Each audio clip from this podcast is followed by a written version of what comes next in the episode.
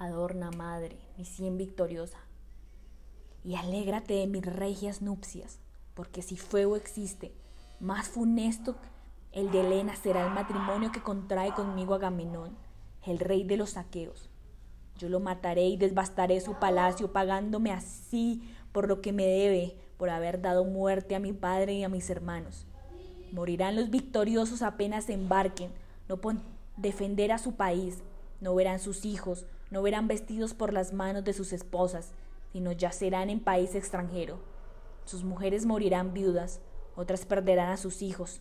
Los troyanos, en cambio, dieron la vida por su patria, que es la más pura gloria.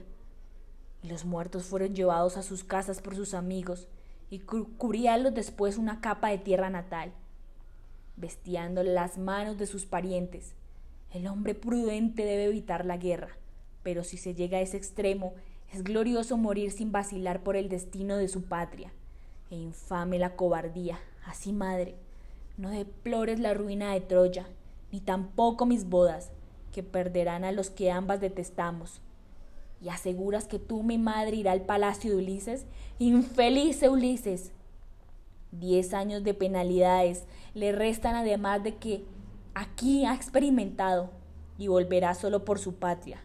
Errante atravesará los escollos del agosto estrecho, en donde habita el cruel Caridavis, y verá el cíclope que mora en los montes y se alimenta de carne humana. También verá a Circe, que transforma a los hombres en cerdos. ¿Para qué referirme al trabajo de Ulises? Anda, llévame a celebrar mi matrimonio en los infiernos. ¿Dónde está la nave del general? ¿Dónde he de huir? Ahora no esperas con impaciencia, viento favorable que hinche tus velas, porque arrebatarme esta tierra te acompañará una de las tres furias. Adiós, madre mía, no llores.